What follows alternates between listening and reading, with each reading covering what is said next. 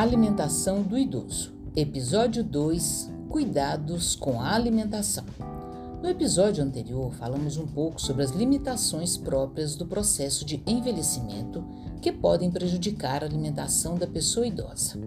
Além das dificuldades relacionadas à mastigação, deglutição e digestão, há também uma piora na defesa do organismo, o que torna o idoso bastante vulnerável a complicações de saúde, como em casos de consumo de alimentos contaminados.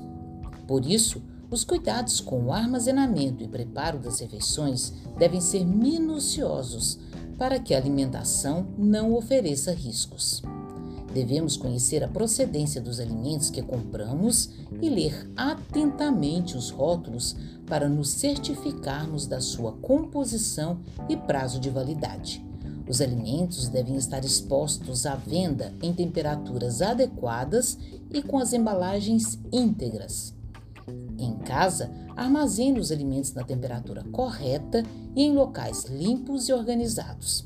Lave as embalagens antes de abrir e acondicione os alimentos em vasilhas limpas e com tampa.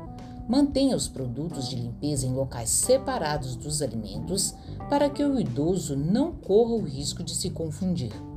Coloque etiquetas com o nome do produto e prazo de validade em letras maiores para facilitar a leitura. Hábitos de higiene pessoal e durante o preparo dos alimentos também requerem atenção especial.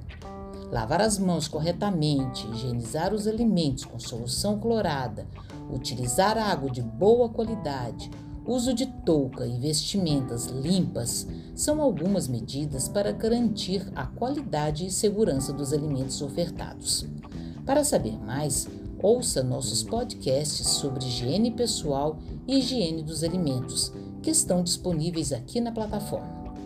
O uso de técnicas de preparo para facilitar a mastigação e deglutição, como por exemplo picar os alimentos em pedaços menores ou cozinhá-los por mais tempo, variar e colorir o prato para torná-lo mais nutritivo e atrativo, evitar alimentos com textura difícil de mastigar ou engolir, são estratégias que podem melhorar o consumo de alimentos.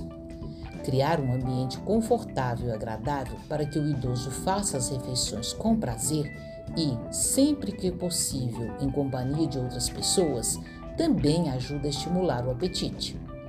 Medidas de proteção do ambiente que contribuem com a autonomia do idoso melhoram a sua autoestima e confiança, refletindo também no consumo alimentar. Assim, mantenha os alimentos em locais de fácil acesso para que o idoso consiga pegá-los sem muito esforço. Utilize recipientes e talheres adequados que sejam fáceis de manusear, mantenha a passagem livre para evitar acidentes, use calçados antiderrapantes para evitar quedas e garanta uma boa iluminação para melhorar o conforto e a visualização da comida.